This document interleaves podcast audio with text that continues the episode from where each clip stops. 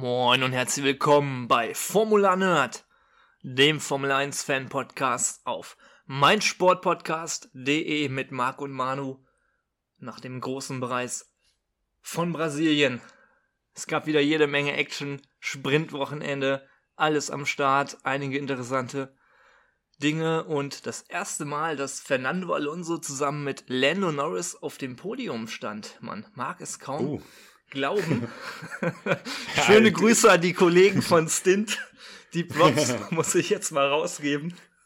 okay, krass, war mir, war mir gar nicht bewusst. Äh, heftig, direkt mal hier eine spannende Info zum Anfang. Ja. Aber wie gesagt, Info nicht von mir selbst. Deswegen. Aber fand ich auch persönlich sehr interessant und hätte ich auch gar nicht so gedacht. Ähm, aber kommt natürlich hin, wenn man überlegt, dass am Anfang Aston so stark war und dann später erst McLaren. Ähm, Stimmt, ja. ja. Und ich will jetzt noch gar nicht so viel vorweggreifen. Allerdings machen wir es hier heute auch im Prinzip, ja, wie Charles Leclerc, ohne großartige Einführungsrunde, ohne wirkliche News und starten direkt ins Sportliche rein. Ähm, am Ende allerdings haben wir noch eine kleine Vorschau und etwas Interessantes zum kommenden Las Vegas Grand Prix. Da könnt ihr gerne noch dranbleiben. Und ja, würde ich sagen, erstmal Marc, so dein erster Eindruck vom Wochenende, um direkt reinzustarten. Ähm, ja, wieder, wieder viel Action. Letztes Sprintwochenende der Saison. Ähm, ja, also äh, stellenweise auch recht spannend aber am Ende dann doch wieder mit vorhersehbarem Ergebnis. ja, gut, das. Äh, wobei ich sagen würde, es gab dennoch ein paar Überraschungen, aber. Ja, auf jeden Fall. Also, ja, für Spannung war auf jeden Fall gesorgt und es ist ja immer so, wir sind gerne mal von Freitag auf Samstag nach Sonntag gegangen und jetzt haben wir das wieder so aufgeteilt wie beim letzten Mal. Wir behandeln erstmal den Sprint inklusive Sprint-Shootout und später geht es dann zum Qualifying und Rennen. Ja, weil das einfach äh, besser zueinander passt. Und ja, erstmal direkt in Sprint Shootout rein. Dort auch relativ wenig überraschend auf der letzten Position. Logan Sargent, allerdings auch direkt vorletzter Alex Albon. Ja, ähm, das stimmt, ne? Albon da eher überraschend, aber der Williams der ging das ganze Wochenende gar nicht. Mhm. Also da war, da war nichts zu holen, das hat man gemerkt. Ähm, der Abstand zwischen beiden war sehr, sehr gering. Also jetzt hier im Sprint-Shootout weniger als ein Zehntel. Ähm, ja, also ich glaube, das muss Williams einfach abschreiben, das Wochenende. Auf der Strecke lief der Wagen nicht. Ist manchmal so. Ähm, blöd, dass es bei Alpha mhm. Tauri so gut lief aus Sicht von Williams, weil jetzt könnte es vielleicht ja. doch nochmal eng werden zwischen denen. Aber ja, da, da war wirklich in keiner der Sessions was zu holen für die beiden. Hm. Muss natürlich auch sagen, am Ende von SQ1 gab es auch diesen Crash. Da mit Alonso ja. und Ocon. Ich weiß nicht, äh, wer da schon seine schnellste Runde gemacht hat, aber einige waren auch noch unterwegs. Oder vielleicht auch sogar die Williams, die dann ihre Runde abbrechen mussten wegen der roten Flagge. Ähm, ja, aber, aber wie ich, ich glaube, das ja, hätte nicht viel was, ich, nichts geändert. Bei Williams glaube ich echt auch, ja. Und ja, wie siehst du die ganze Situation? Ähm, Ocon rauscht da oder schlittert besser gesagt in Alonso rein, äh, beide sich so ein bisschen auch uneinig, äh, bisschen die Schuld gegenseitig zugeschoben. Ich meine, die beiden können sich auch nicht besonders gut riechen. Wissen wir aus der ja. gemeinsamen Alpinzeit. Äh, wie siehst du das Ganze? Äh, ja, also äh, ich finde es relativ simpel, die Schuld liegt da bei Ocon. Ja. Äh, also ich, ich weiß auch nicht, warum er da argumentiert hat. So, er hat im Interview gesagt, ja, die Leute haben gesagt, ich hätte das Auto verloren, das stimmt gar nicht. Ja, Esteban, wir haben Kameras an dem Auto, wir sehen, dass du, dass du einen Fahrfehler gemacht hast. Ja. Äh, also weiß nicht, wie man, wie man da das, äh, also wen er da versucht, äh, hinters Licht zu führen. Es ist ja auch eine Position. Also es ist klar ersichtlich für ihn, dass da Alonso ist. Es ist ja nicht so, dass der ja. da überraschend aus dem Nichts plötzlich auf der Strecke aufgetaucht ist. Und die Innenbahn war ja auch frei. Hätte er die ja. Kurve vorher normal bekommen, wäre das wahrscheinlich überhaupt kein Problem gewesen. Ähm, aber sah so schon recht heftig aus, äh, dann auch wie er das eingeschlagen stimmt, ja. ist, äh, wie er da reingedonnert ist in Alonso. Also die Cockpit-Perspektive, die, boah, also ja. ordentlich. Also das Ding ist klar, Alonso hätte bestimmt noch ein bisschen weiter Platz machen können, aber man rechnet ja auch nicht damit, dass Ocon so weit von der Ideallinie runterkommt mhm. in der Fast Lap. Ähm, von daher, ähm, Alonso, ich, ich, glaube, die anderen Fahrer haben an der Stelle auch nicht mehr Platz gemacht. Ähm, den trifft da wenig Schuld tatsächlich. Wenn Ocon den Fahrfehler nicht macht, ist auch alles cool. Ähm, aber er macht halt den Fehler, hat dann Pech, dass genau zu dem Zeitpunkt, wo er den Fehler macht, jemand halt außen ist. Das kann halt immer passieren, wenn man Autos vorbeilässt. Mhm. Ähm, ja, er hat halt, also klar, wenn Alonso nicht da gewesen wäre, dann hätte er den Fehler bestimmt abfangen können, weil da ist ja ein bisschen Auslaufzone ja, und so. Ne? Mhm. Klar, das, das war so ein bisschen sein Argument, den Fehler hätte er abfangen können, natürlich. Aber ja, Alonso kann sich halt auch nicht in Luft auflösen und wenn du einen Fahrfehler machst und irgendwo von der Strecke abkommst oder dann von der Ideallinie mhm, abrutscht. Da kann ja keiner mit rechnen, so. Also. Genau, da, da, musst du, ja, dann, dann kann es halt sein, dass genau da jemand ist. Mhm. Ähm, ja, von daher, äh, ich würde sagen, auf jeden Fall Ocons Schuld. Ähm, ja. Alonso konnte da wenig für. Ähm, Fernando ja. kam dennoch in SQ2, weil er eben Elfter war von der Zeit. Sein Teamkollege Lance Roll ist leider dann ausgeschieden auf äh, Rang 17, musste seine mhm. schnelle Runde abbrechen. Äh, ich vermute mal, er wäre sogar noch weitergekommen, weil der Aston Martin generell sehr gut lief, äh, auch bei beiden Fahrern, die sehr schnell unterwegs waren. Sprint-Quali ja. dann eben, ja, Pech natürlich, kann Lance auch nicht viel für. Ocon logischerweise auch dann eben ausgeschieden. Und ja, Guangzhou Joe eben noch auf 18 während genau. sein Teamkollege in SQ2 gekommen ist, genau. Ja, der war dann 14. Ähm, aber halt auch nur, weil Alonso gar nicht erst fahren konnte. Mhm. Der war dann 15. Ja, Alfa Romeo ist jetzt auch kein Wochenende, wo Punkte drin waren für die beiden, würde ich sagen. Mhm. Ähm, ich da weiter nach oben gucke jetzt, Gasly auf 13. Das ist, ja, gut, Ocon war halt, wie gesagt, auch durch den Crash raus. 13, ja, vielleicht jetzt nicht das, was man als Alpin gerne hätte, noch hinter beiden Haas, die ja doch ein bisschen erstaunlich gut waren. Mhm. Äh, wobei das ja immer so ein bisschen bei denen, die, die einen Runden Pace kann man ja nicht so ganz, äh, ja. ganz für voll nehmen, sag ich mal. Ist halt die ganze Saison da, ne? Ein ja. Qualifying wesentlich stärker als im Rennen. Und ja, ja von daher bisschen bitter. Ähm, ja, wer im Vergleich zum Teamkollegen ein bisschen enttäuschend war, war so Oscar Piastri. Ähm, genau. Rang 10 im SQ. Und während Lando die Pole für mhm. den Sprint geholt hat, also ja, ich weiß nicht, also Piastri aktuell nicht ganz so stark unterwegs wie sein Teamkollege.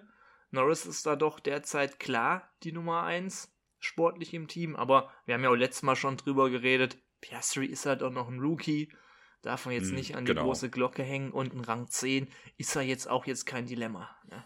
Also. Ja, genau. Also das ist einfach so. Es ist, wenn er äh, an manchen Wochenenden ist er sogar vor Lando, an vielen Wochenenden ist er fast auf gleicher Höhe mit Lando und an manchen Wochenenden ist er dann halt mal ein, ein deutliches Stück hinter ihm. Äh, ich finde, das ist als Rookie absolut, das kann man ihm absolut verzeihen. Ähm, und Lando holt halt auch aus dem McLaren, glaube ich, aktuell das absolute Maximum raus, was da geht. Äh, von daher, man muss es auch so sehen, am Ende ist er nur ein bisschen mehr als eine halbe Sekunde hinter Lando. Mhm. Ähm, klar, eine halbe Sekunde ist schon ein ganzes Stück auf einer kurzen Strecke, aber es ist jetzt nicht so, dass er eine Sekunde langsamer ja, ist oder so. Ne? Also dieser, genau, dieser Pole bis zum zehnten Platz, das war halt alles sehr eng. Deswegen sieht es dann so krass aus, dass er mhm. neun Plätze hinter ihm ist. Ähm, aber ja, gut, man muss trotzdem sagen, ganz klar, Lando die Nase vorn gehabt, das ganze Wochenende. Ähm, hat er keinen Zweifel gelassen, hat mega performt. Mhm. Und äh, ja, mega performt. Äh, jetzt ist zwar auf 9 noch ein Ferrari, aber ich würde direkt mal zu Alpha Tauri springen. Äh, weil die waren ja so ein bisschen bockstark. Halt, also. Ja, also die, die Updates funktionieren. Mhm. Äh, Yuki Tsunoda auf Platz 6, Danny Ricciardo auf Platz 8 für das Sprintrennen. Mhm. Ähm, ja, die Ferrari so ein bisschen mit 7 und 9, so ein bisschen dazwischen. Äh, das muss man sich mal überlegen. Die Alpha Tauri quasi ein, also jeweils vor einem Ferrari. Mhm. Und ich muss auch sagen, also aktuell die Fahrerpaarung von Alpha Tauri, gut, Liam Lawson war ja auch vorher schon auf einem guten Niveau, aber auch beide insgesamt sehr ausgeglichen. Und ja. also das stimmt einfach. Das Update passt für beide Fahrer. Die Setups sind abgestimmt und Danny, der jetzt noch relativ frisch drin ist, kommt auch direkt mit dem Wagen zurecht. Also Yuki äh, liefert auch absolut ab die letzten Wochen. Holt immer mal so ein paar kleine Pünktchen, kommen ja auch noch später zum Rennen. Und mhm. also, pff, das ist schon beeindruckend. Und aktuell würde ich sogar sagen, Williams ist noch machbar bei den Konstrukteuren mit ein bisschen Glück. Ja, ja, genau. Also wir hatten es, ich glaube, letzte Woche hatten wir es ja gesagt, ja, Williams werden sie wahrscheinlich nicht mehr kriegen, so, aber so stark wie die jetzt dieses Wochenende wieder waren, mhm. wer weiß, ne? Las Vegas wird eine Wundertüte. Ähm, ja, vielleicht, vielleicht geht da doch noch was Richtung Williams. Gerade auch wenn, wenn die jetzt wirklich, äh, die waren jetzt dieses Wochenende so schlecht aufgestellt, also gut, Alex Albon im Rennen dann früh ausgeschieden, aber da wären auch keine Punkte möglich gewesen aus eigener Kraft, glaube ich. Ähm, mhm. Gut, ja, gut, Sargent war dann am Ende Elfter, aber kommen wir noch zu. Ähm, ja. ja. auf jeden Fall, Alpha Tauri ist sehr stark. Ferrari ein bisschen enttäuschend irgendwie, ja. dafür, ähm, dass, dass da eigentlich die Ein-Runden-Pace auch immer relativ gut ist. Und ähm, ja, was eigentlich Hoffnung gemacht hat, Mercedes auf 4 und 5, ähm, die eigentlich immer dann noch eine stärkere äh, Race Pace haben. Ähm, Russell hier jetzt vor Hamilton, aber die haben sich das ganze Wochenende nicht viel gegeben. Mhm. Waren da ja, ziemlich nah an den Red Bulls dran, die beide auch äh, gar nicht so weit auseinander waren. Also Sergio genau. Perez diesmal wirklich nah an Max Verstappen dran. Ja, genau. Also das ist Perez auch ein sehr starkes Wochenende gehabt. Nah an Max dran äh, und das war dann am Ende weniger als ein Zehntel und das ist, also das, das ist, das ist, also das ist perfekt. Ne? Mhm. Also Deswegen, ähm, schon. Würde ich aber schon. sagen, gehen wir direkt in den Sprint rein. Ja, genau, über Lando haben wir schon geredet. Mhm. Ähm, der Pole-Setter, äh, der das leider nicht äh, bis zum Ende dann durchgehalten hat äh, beziehungsweise oder mhm. den Sprint auf Rang 1 nach Hause gebracht hat, wie einst sein Teamkollege Oscar Piastri schon. Ich glaube, war das in Katar, wo er Erster geworden genau. ist. Und ja. Lando konnte es ihm leider nicht gleich tun, aber Rang 2 natürlich bockstark. Äh, und ja, wenig überraschend, Gewinner Max Verstappen vom Sprint. Ja, ja mal wieder, mal wieder. Mhm. Ähm, ja, einfach stark. Lando nur vier Sekunden am Ende dahinter. Also, ähm, ja, das war, war nicht weit weg. Ähm, das hat der McLaren aber jetzt, oder Lando auch, äh, an sich haben die das schon öfter gezeigt, dass sie ja dann doch noch so dieses Stückchen hinter dem Red Bull oder äh, hinter Max Verstappen, müsste man eher sagen, sind. Mhm. Ähm, ja, bei Perez war ja dann noch mal fast zehn Sekunden hinter Lando. Muss man ja dann auch fairerweise mhm. sagen, mhm. dass, äh, dass er den anderen Red Bull ja schon sehr deutlich geschlagen hat und die Pace von Max Verstappen über weite Strecken mitgehen konnte. Oder halbwegs mitgehen konnte zumindest. Ja. Mm, von daher, Max Verstappen hat sich keine Fehler erlaubt, fährt das Ding sicher nach Hause. Lando Norris, das Auto ein bisschen langsamer, würde ich sagen. Macht aber auch keine Fehler, gibt alles, wird dann Zweiter, absolut verdient.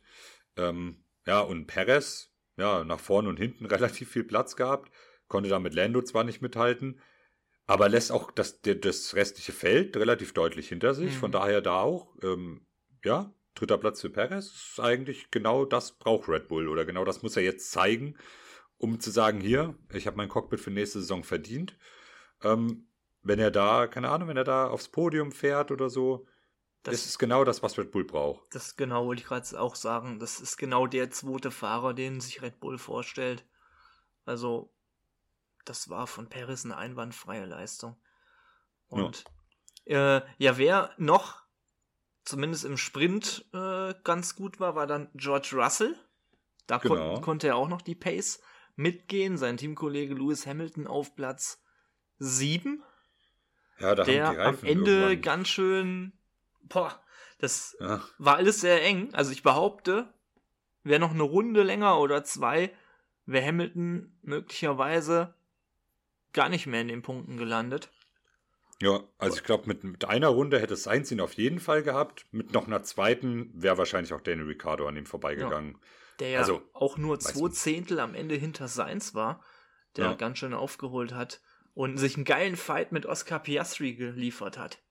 Ja, das, das stimmt. Fights an sich, sehr viele, sehr geile mhm. Fights äh, dabei gewesen. Ähm, ja, aber genau, also Hamilton, der hatte dann irgendwie echt gegen Ende Probleme, da haben die Reifen nicht gehalten. Äh, wurde dann ja auch von Yuki auf der Strecke überholt mhm. und konnte dann auch nicht mal im DRS dranbleiben. Also, ja, und Yuki, Yuki am Ende auch gar nicht so weit von Charles Leclerc ja. auf Position 5 weg. Also Yuki ein sehr, sehr starkes Wochenende gefahren. Da wäre ähm, vielleicht sogar noch was gegangen, auch wenn da ein paar Runden länger wäre. Ja, genau. Also der hätte vielleicht noch den Ferrari angreifen können. Das ist unglaublich, ne? Und, ja, aber ja, genau. Gut, die, die Punkte komplettieren tut dann Seins noch, der auch verdient, holt er noch den einen Punkt. Mhm. Ähm, Ricardo, Ricardo dann so ein bisschen der unglückliche Neunte im Sprint, mhm. ganz knapp äh, außerhalb der Punkte. Ähm, Piastri, gut, da, da hat irgendwie die Pace nicht gereicht. Mhm. Der hat das irgendwie dieses ganze Wochenende nicht so auf die Strecke gebracht. Ähm, ja, und irgendwie am Samstag waren die Aston Martins auch nicht so stark, dann auch im Sprint selbst nicht. Also klar, sind also, so weit hinten gestartet. Genau, muss man natürlich auch sagen. Ich finde aber dennoch, am Ende haben sie sich ganz schön gut wieder durchs Feld gepflügt, aber auch das beide stimmt, ja. auf einem selben Niveau. Also da ja. ist Stroll nicht abgefallen im Sprint. Immer wenn Alonso dann sich eins vorgearbeitet hat, kam Stroll direkt hinterher. Also ja. auch da würde ich behaupten, wäre der Sprint ein Rennen gewesen, äh, wären sie noch wesentlich weiter nach vorne gefahren. Da hat man schon erkennen können, dass der Aston Martin da auch im Rennen gut abliefern wird. War schon eine starke Leistung. Der Sprint ist halt einfach irgendwann vorbei. Ja, das ja stimmt halt schon. Nach den 24 ja, genau. Runden. Das ist ja nicht mal eine Stoppphase so. Ja, ja, stimmt schon. Das hatte ich jetzt gar nicht. Ja, äh, mhm. äh, die sind ja von so weit hinten gestartet mhm. tatsächlich, dass äh, ja das 11. und 12. eigentlich schon gar nicht so schlecht ist. Ähm, ja, genau die Alpinen irgendwie, weiß nicht, da ging irgendwie nicht viel. Von denen habe ich gar mhm. nicht so viel gesehen, glaube ich. Außer hier und da mal ein paar Fights, aber ja. auf Platz 13 und 14, weiß nicht, da ging es um nicht viel im Sprint. Ja, da ist auch irgendwie, der Renault lief generell auch nicht so gut in Brasilien ja. wieder und ja, für die geht es ja auch um nichts mehr. Es ist halt einfach so. Was sollen die jetzt noch da die machen ein paar Testrunden, vielleicht probieren sie noch mal irgendwas aus, aber ja, da wird ja auch nichts mehr entwickelt, ne?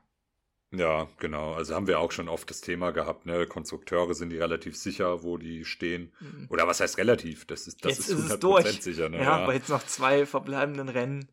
Ja, äh, also das, das, da, da holt die niemand mehr ein von hinten mhm. und nach vorne geht da auch nichts mehr.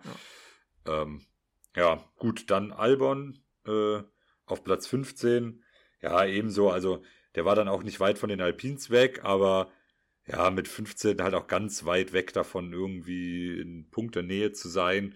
Wie gesagt, der Williams, da war nicht viel zu holen dieses Wochenende. Ähm, genau, der Sargent auf dem letzten Platz. Ich gehe jetzt mal über die letzten Positionen so ein bisschen mhm. schneller.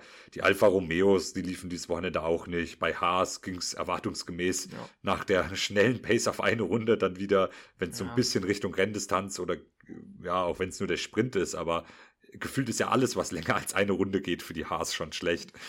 Ähm, Schön ja, abwechselnd hinten immer Williams, Haas und Alpha. ja, genau. Äh, also bunt gemischt, aber ja, das sind es. Albon nehme ich da immer noch so ein bisschen raus, natürlich, aber das sind halt wirklich die drei schlechtesten Teams. Ja, Relativ klar. Schon, ja. ja, das stimmt. Jetzt gerade, wo, wo Alpha Tauri jetzt die Updates gebracht hat und mhm. die echt gut funktionieren, sind das wirklich die drei schlechtesten Teams, muss man so mhm. sagen. Und ja, fahrerisch tut sich da echt nur Albon hervor, ähm, der so ein bisschen raussticht. Joe und Bottas jetzt beide auch nicht schlecht unterwegs, genauso wie Hülknussen, äh, Hülknussen, genau. Magnussen und Hülkenberg. Hülknussen, ey, das ist auch nicht schlecht. Ja, Hülknussen. Äh, Magnenberg also, oder Hülknussen. ja, genau. äh, aber da tut sich keiner so hervor wie ein Alex Albon. Ähm, ja, und dann, dann sind das halt nur die letzten Plätze. Ja, das ist eine relativ eindeutige Sache, muss man leider so sagen. Und ja, Williams hat einfach das Glück durch die Albon-Stärke, dass sie bei den Konstrukteuren aktuell noch auf Rang 7 sind. Mhm. Was allerdings noch ein spannender Kampf wird. Gegen ja. die erstarkten Alpha Tauris mit zwei Fahrern, die beide theoretisch immer in die Punkte fahren können, so wie es aussieht. Ja. ja. Und ich sag mal, den Sprint schließen wir erstmal ab mit allem drum und dran. Und mhm. im nächsten Kapitel hören wir uns direkt zum Qualifying und Rennen. Man nimmt sich, was man will. Dann wilde Gerüchte entstanden. Fast nichts davon stimmt. Tatort. Sport. Wenn Sporthelden zu Tätern oder Opfern werden, ermittelt Malte Asmus auf meinsportpodcast.de.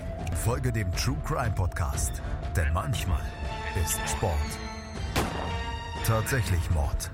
Nicht nur für Sportfans. Kapitel 2 des heutigen Podcasts und wir hatten gerade eine großartige Pause, während wir die Dateien abgespeichert haben. Äh, was war eben der äh, Magnussen und Hülkenberg? Was hast du gesagt? Genau, ich habe Hülknussen. Hülk Hülknussen. Hülknussen, genau. Und wir haben gerade so ein bisschen nebenbei die ganzen anderen Namen verunstaltet und kommen mir aus dem Lachen nicht mehr richtig raus, ey. Der Hamilton ja. von Mercedes, ja, der sehr gut zu George Fahrstil passt. ja, oder Al Alpine, schöner Französisch, Gascon. Ach, Junge, Junge, Junge. Das wäre mal was, äh, irgendwie für die Abschluss- oder Bonusfolge so ein bisschen Quatsch machen aus auch ehemaligen Fahrern. Zum Beispiel, ja. da überlegen wir uns mal was Schönes auf jeden Fall. Und kann man ja als Quiz vielleicht machen. Welche, welche zwei Formel 1-Fahrer sind hiermit gemeint? Und dann. Logex Sabon. Logex Sabon. Alles sehr französisch angehaucht, kann das sein? ja, so, so, entstehen französische Namen, glaube mhm. ich. Ja, so wirklich. Äh, zwei Würfel, zack, und dann hat man es. ah, herrlich. Jo, aber ja, nichtsdestotrotz ab direkt ins Qualifying. Genau, zurück in die Vergangenheit zum Freitag. ja, genau, wir gehen einen Tag zurück. äh, ja, Q1. Ähm, ja, wieder so ein bisschen mit, mit den Alfa Romeos, die üblichen Verdächtigen, Sargent auch da unten drin, aber ähm, gerade wenn man jetzt so die Sprintergebnisse mhm. als erstes diskutiert hat, dann doch überraschend, auf Platz 16 und 17 die beiden Alpha Tauri hier zu sehen. Ja, also freitags hatten beide, ich will nicht sagen, nicht so die Pace.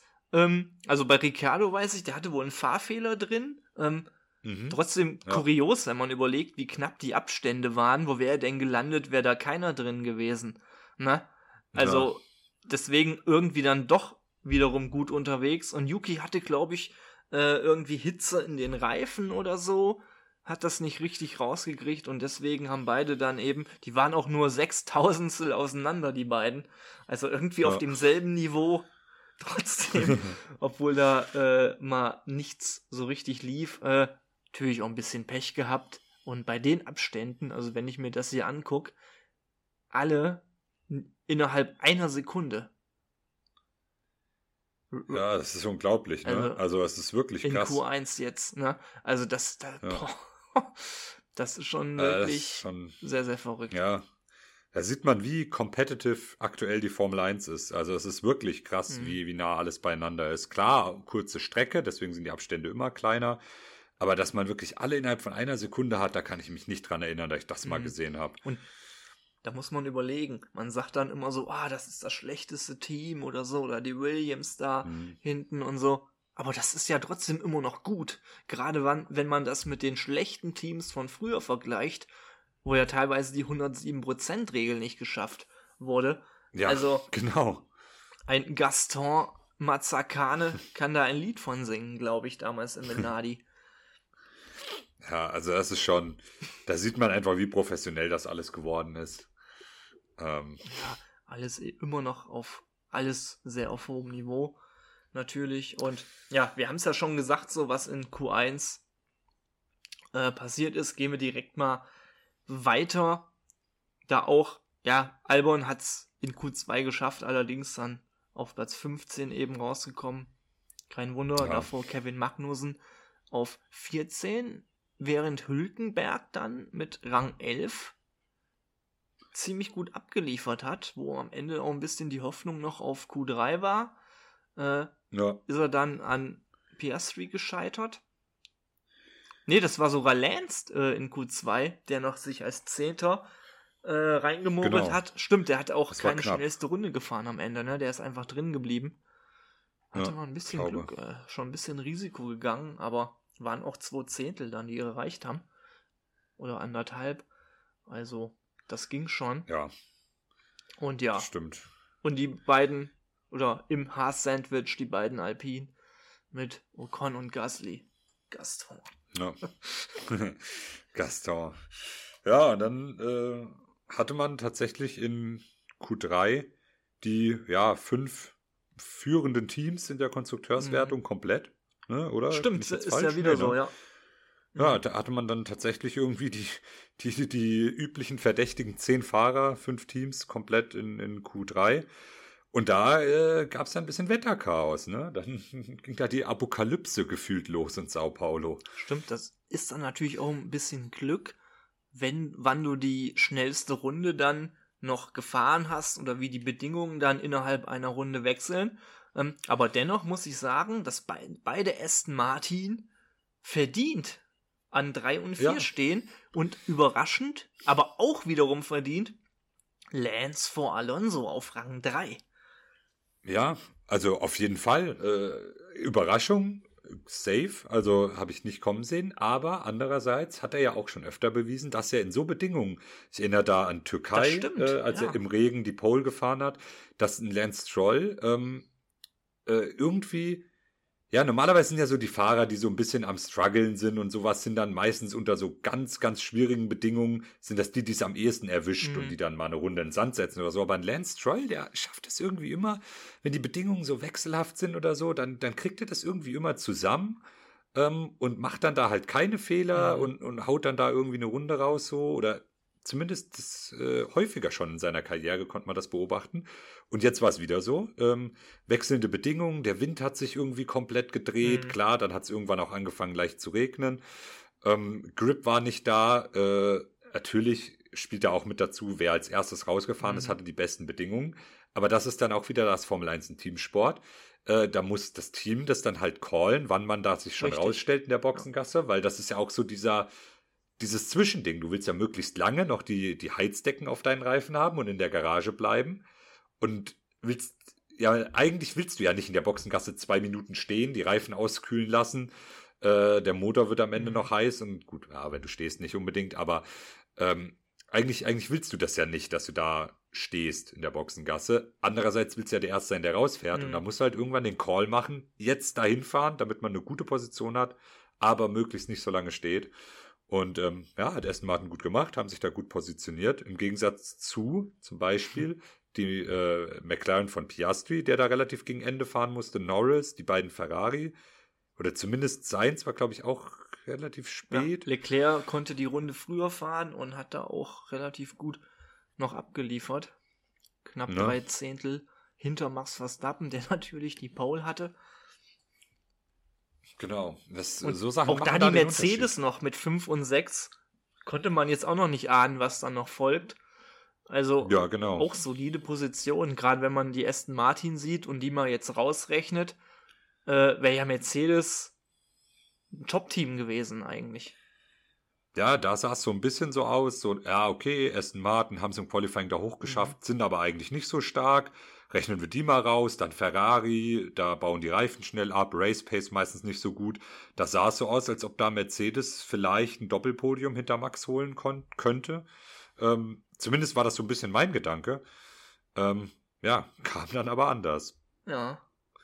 Und Ja, vielleicht noch ja, Genau, ich wollte noch äh, erwähnen, genau, die beiden McLaren-Fahrer, beide auch mit Fehlern. Mhm. Äh, Norris mit einem kleinen Fahrfehler äh, und Piastri mit einem großen Fahrfehler und deshalb auch ohne wollte Zeit. ich gerade sagen, genau, der konnte hatte gar keine gezeitete Runde mehr gefahren. Ähm, ja, aber dennoch äh, sehr interessante Ausgangsposition durch das Qualifying. Und ist halt immer ein bisschen verwirrend, dass das dann am Freitag ist. Da muss man sich den Samstag Ja. wieder auf den Sprint einstellen. Äh, bei einigen ändert sich ja dann auch das Leistungsvermögen oder das Verständnis zum Auto.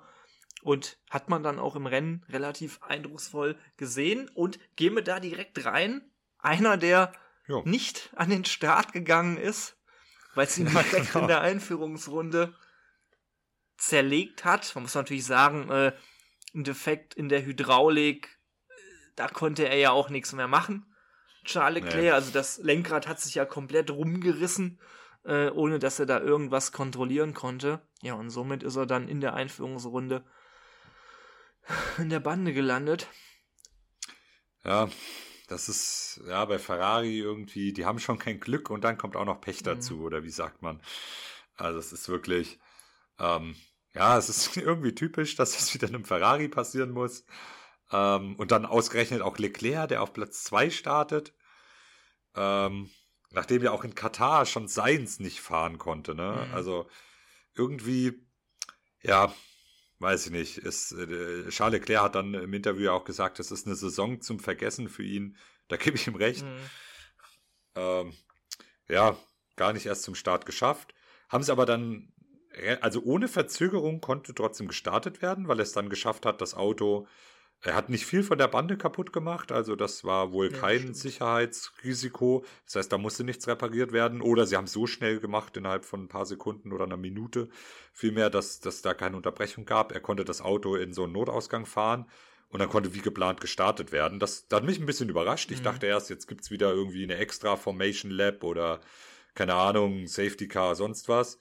Mm, Aber dann konnte der Start erstmal normal losgehen. Ja, und da hat's ja auch direkt gekracht. Hülkenberg so ein bisschen Ja. im Sandwich von Kevin Magnussen und Alex Albon. Äh, mich hat's ein bisschen gewundert, dass Hülkenberg keinen größeren Schaden abbekommen hat.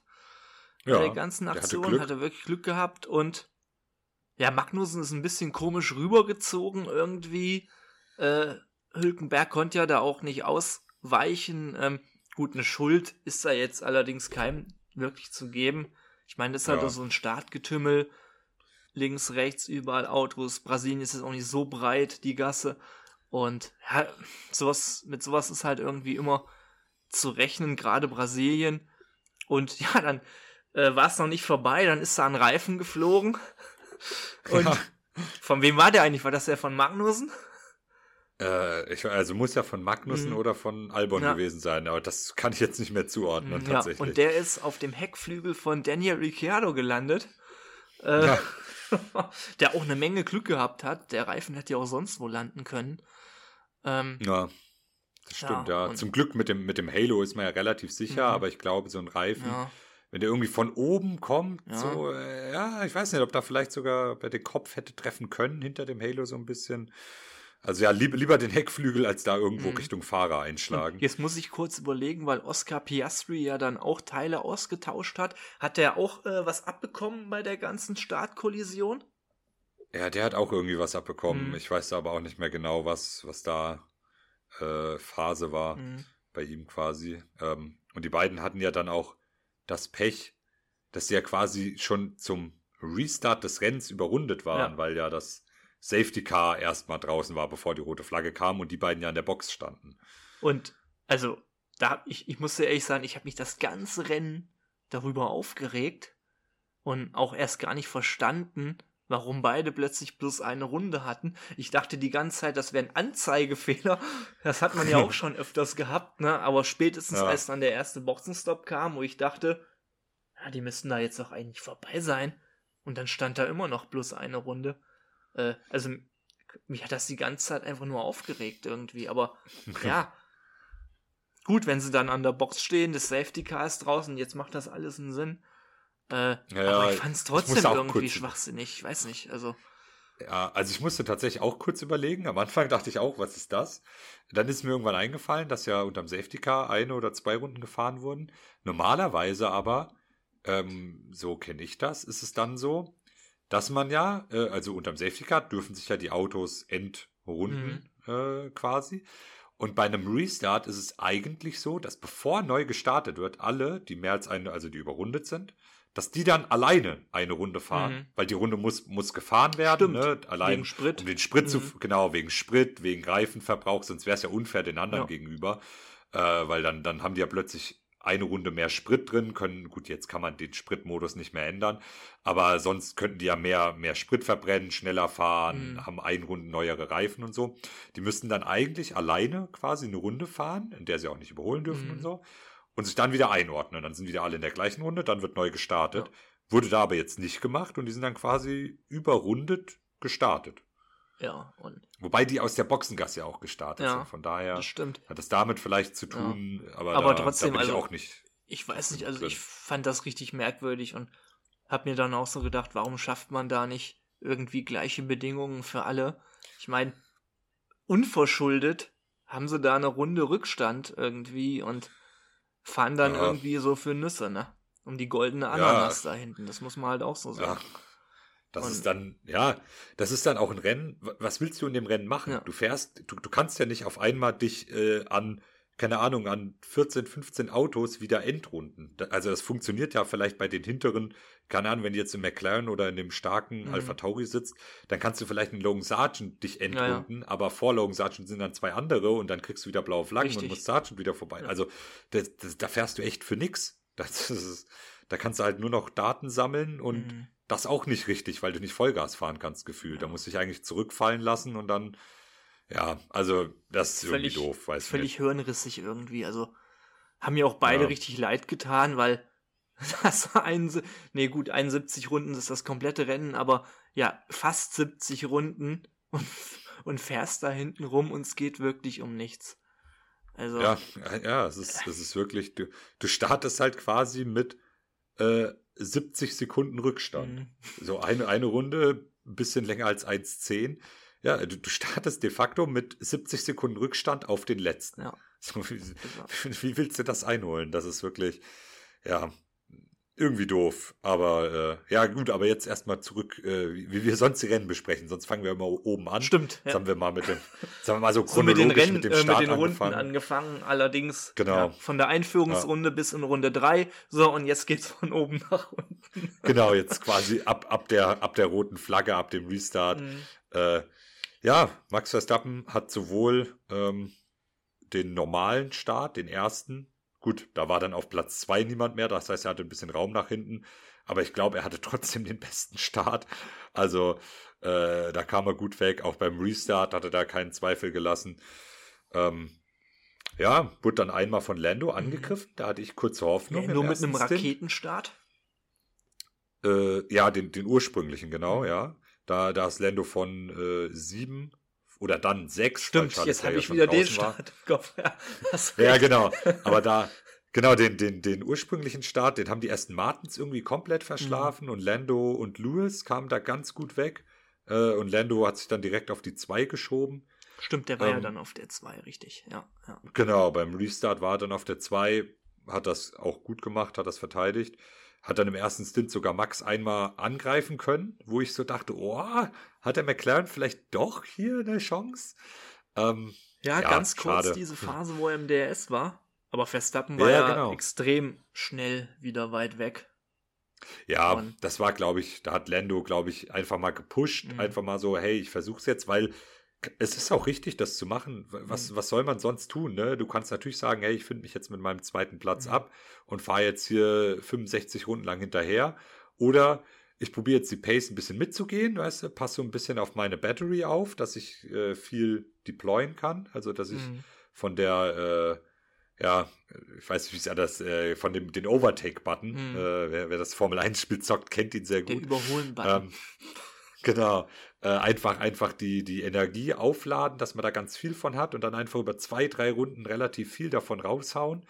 Ähm, und dann halt auch wirklich Maximum fahren, Reifen richtig rannehmen und dann einfach mal schauen. So, wenn er an Max vorbeigekommen wäre, dann hätte Max fighten müssen, dann wäre das auf Max Reifen gegangen, Richtig, so, ja. dann wäre das, ja, also deswegen, das ist, das, das muss man probieren so, bevor man sich einfach abfindet, damit Zweiter zu sein. Was mich dann ein bisschen enttäuscht hat, ist, dass strategisch McLaren nichts probiert hat. Die haben den Undercut nicht Ja. probiert. Das fand ich ein bisschen schade. Gut, weißt du natürlich nie. Du willst den Undercut ja auch nicht zu früh ansetzen, ne? Des, deswegen. Aber als dann Max reinkam, einfach nur hinterher auch Mhm. reinzufahren, da ist ja dann klar, dass das Es waren bringt. noch elf Runden zu fahren und man war auf Mediums.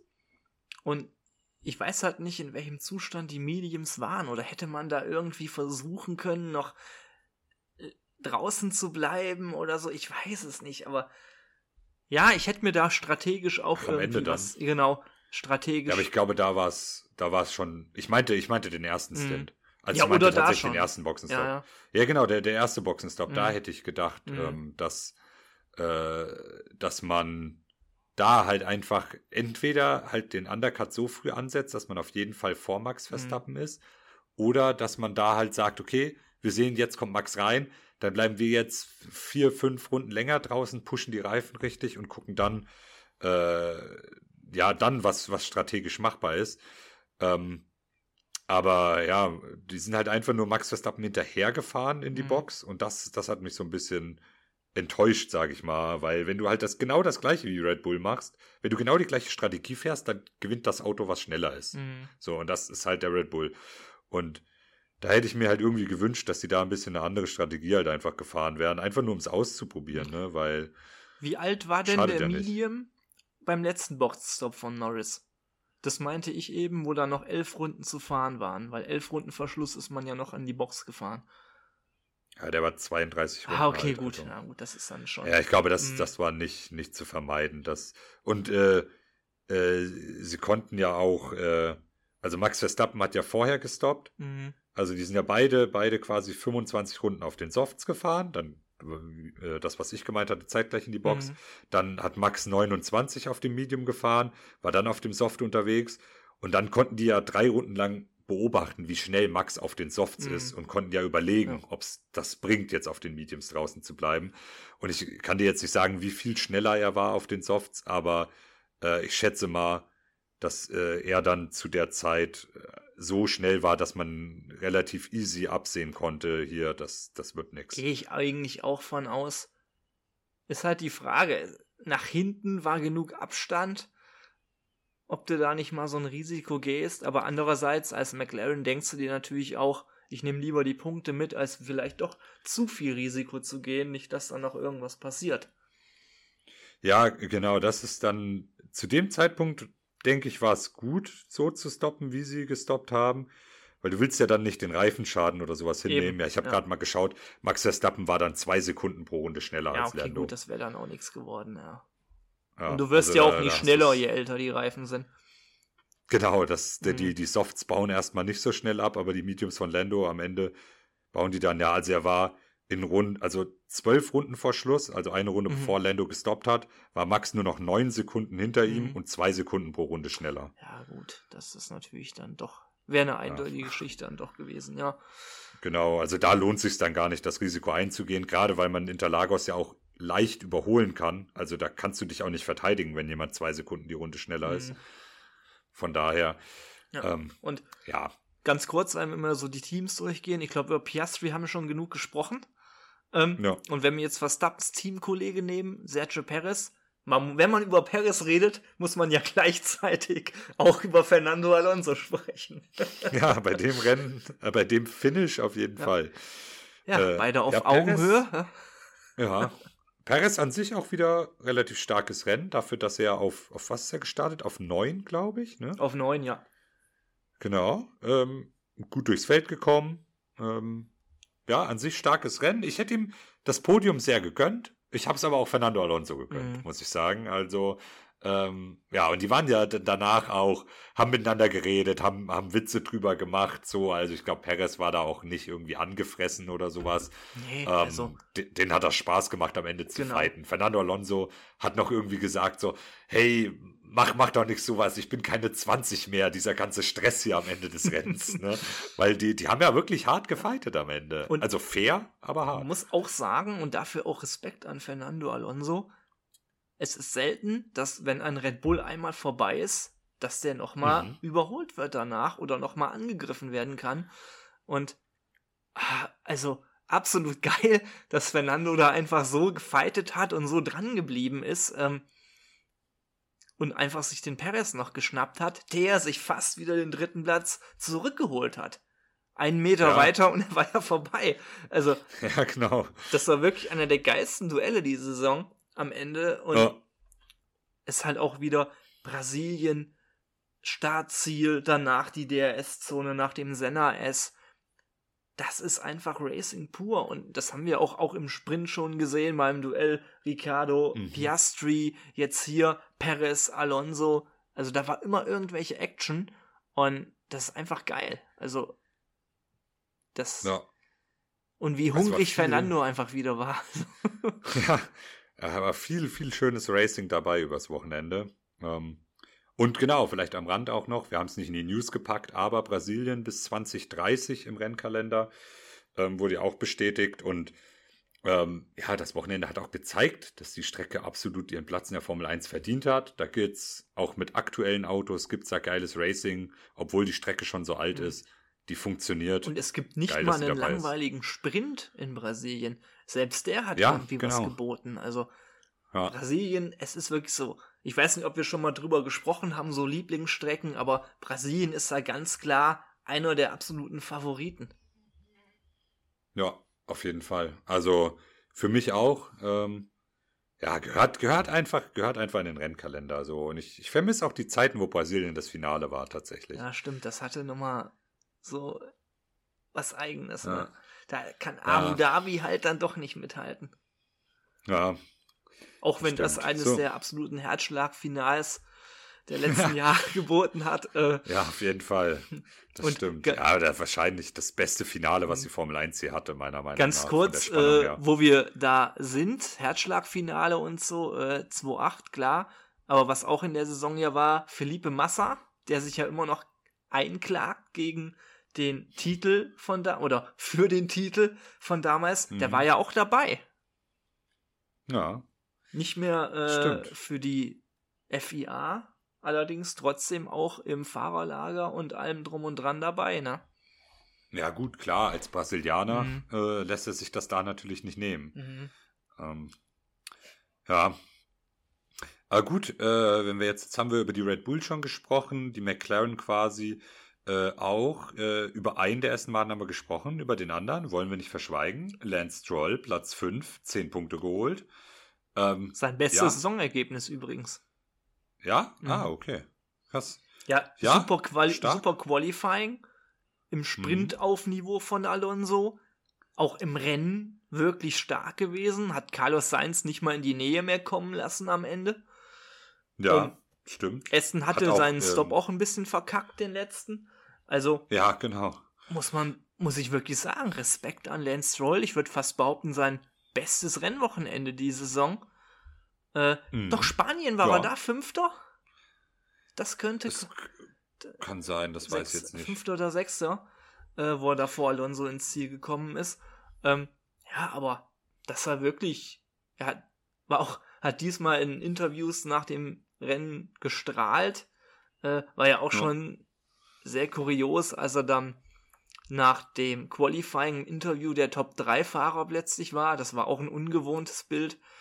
Und kann ich auch wieder nur meinen Hut vorziehen. Also in der Form ist auch Lance ein Kandidat für viele Punkte bei Aston Martin. Ich hoffe wirklich für ihn, dass er das Niveau halten kann und dann kommende Saison ähnlich gut abliefert wie dieses Wochenende. ja, das stimmt. Bin ich, bin ich auf jeden Fall mal gespannt. Ich glaube, wenn der Ähm. Vertrauen ins Auto hat, dann ist es auch ein ganz anderer Lance.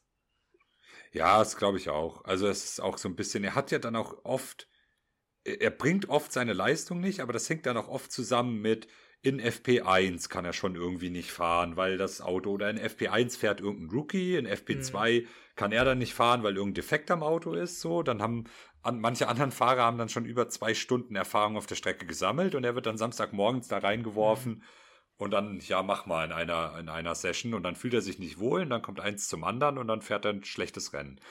So, in Italien war das ja zum Beispiel so. Schlechter er Startplatz schon und dann ist halt im Rennen auch nicht mehr so viel Ja. möglich. Das ist. Ja. Deswegen, ähm, ja, mal, mal schauen. Aber das war auf jeden Fall ein Lichtblick. Also irgendwie ist es so, ja, war so ein bisschen für mich, Perez und Stroll waren so ein bisschen die Stories des Rennwochenendes, dass die Mhm. beide irgendwie mal wieder so ein Rennwochenende gebraucht haben, wo die wirklich auftrumpfen können, wo die zeigen können, äh, ja, was, was in denen steckt. Die sind ja auch nicht zu Unrecht da, wo die sind. Und ähm, ja, haben beide gezeigt, dass es gute Fahrer sind. Perez starkes Wochenende, ein Stroll ein starkes Wochenende. Ähm, ja, hat mich für beide sehr gefreut. Auf jeden Fall, ja. Kann ich mich nur Ja. anschließen. So, Essen sind wir durch, Red Bull sind wir durch, McLaren haben wir schon und an, auf Rang 6 eben kurz angesprochen. Äh, kam nicht wirklich an Lance mehr dran, eher im Gegenteil. Ja, der beste Ferrari dennoch, Carlos Sainz auf Rang 6. Und der einzige Ferrari am Ende. Ja, genau. Ja, ich würde sagen, solides Rennen. Viel mehr war da bei Ferrari nicht drin. Leclerc ausgeschieden. Sainz holt da das Beste noch Mhm. irgendwie raus. Die Aston Martin waren halt einfach schneller, muss man so sagen. Die Red Bull sowieso, Lando auch. Und dann ist so ein Platz 6, damit kann man, glaube ich, leben, auch wenn man sich bestimmt mehr erhofft hatte. Aber ja, habe jetzt von Carlos Sainz während dem Rennen auch nicht allzu viel Mhm. gesehen, Ja, war tatsächlich. eher unauffällig. Ja, ist mir Ja. jetzt auch nicht besonders aufgefallen irgendwie. Ocon noch einen Punkt geholt auf Rang 10. Äh, jetzt bin ich schon äh, in der Zeitlinie verrutscht. Äh, ja, Ja. genau. Und dahinter halt dann Aber beim direkt richtigen Team sind wir. Ja, Pierre genau, Gasly. Gasly. Starkes Rennen, sechs Punkte geholt, Platz sieben. Äh, Teamkollegen deutlich geschlagen. Ähm, ja, aber von Gasly habe ich irgendwie während dem Rennen auch gar nicht so viel gesehen, oder? Also muss ich jetzt auch überlegen. Immer mal, ja, die Duelle da mit Hamilton, glaube ich. Der hat ein bisschen Ja, mal genau. kurz mit ihm gefightet. Äh, war ja dann aber auch relativ schnell entschieden. Da hatte der Mercedes gegen den Alpine keine Chance am Ende, was ja, Ja. auch wieder. Also, ja. Kann man fast Ja, schon also wieder direkt über Mercedes sprechen und wirklich dieses Ja. Wochenende zum Vergessen. Äh, auch Toto Wolf im Interview mit extrem deutlichen Worten, extrem negativen Worten, äh, ja auch so nach dem Motto Totalausfall, Wochenende zum Vergessen und Ja, gut, was, was soll man da beschönigen, Ja. ne? Also, hat die sind, ja glaube ich, mit, ja, die sind, glaube ich, mit Hoffnung ins Wochenende gegangen, gerade weil sie das letztes Jahr gewonnen haben, das Mhm. Rennen. Ähm, ja, und dann ist es, also war das, glaube ich, die negative Überraschung des Wochenendes, Mhm. das Mercedes-Team. Also, weil das ist ja auch nicht mal, äh, dass da jemand einen Fahrfehler gemacht hat von den beiden Fahrern und dann irgendwie plötzlich alles schief lief, sondern da war keine Pace Mhm. im Auto, da ging nichts. Die wurden im Sprint, äh, musste sich ein Hamilton gegen Yuki geschlagen geben. Jetzt im Rennen, der Ferrari von Sainz hat kurz einen Prozess mit denen gemacht. Ein Lance Stroll kam da leicht vorbei, ein Mhm. Pierre Gasly kam vorbei. Äh, am Ende, keine Ahnung, wenn es zehn Runden länger gegangen wäre, wäre Yuki Tsunoda vielleicht auch noch dran gewesen.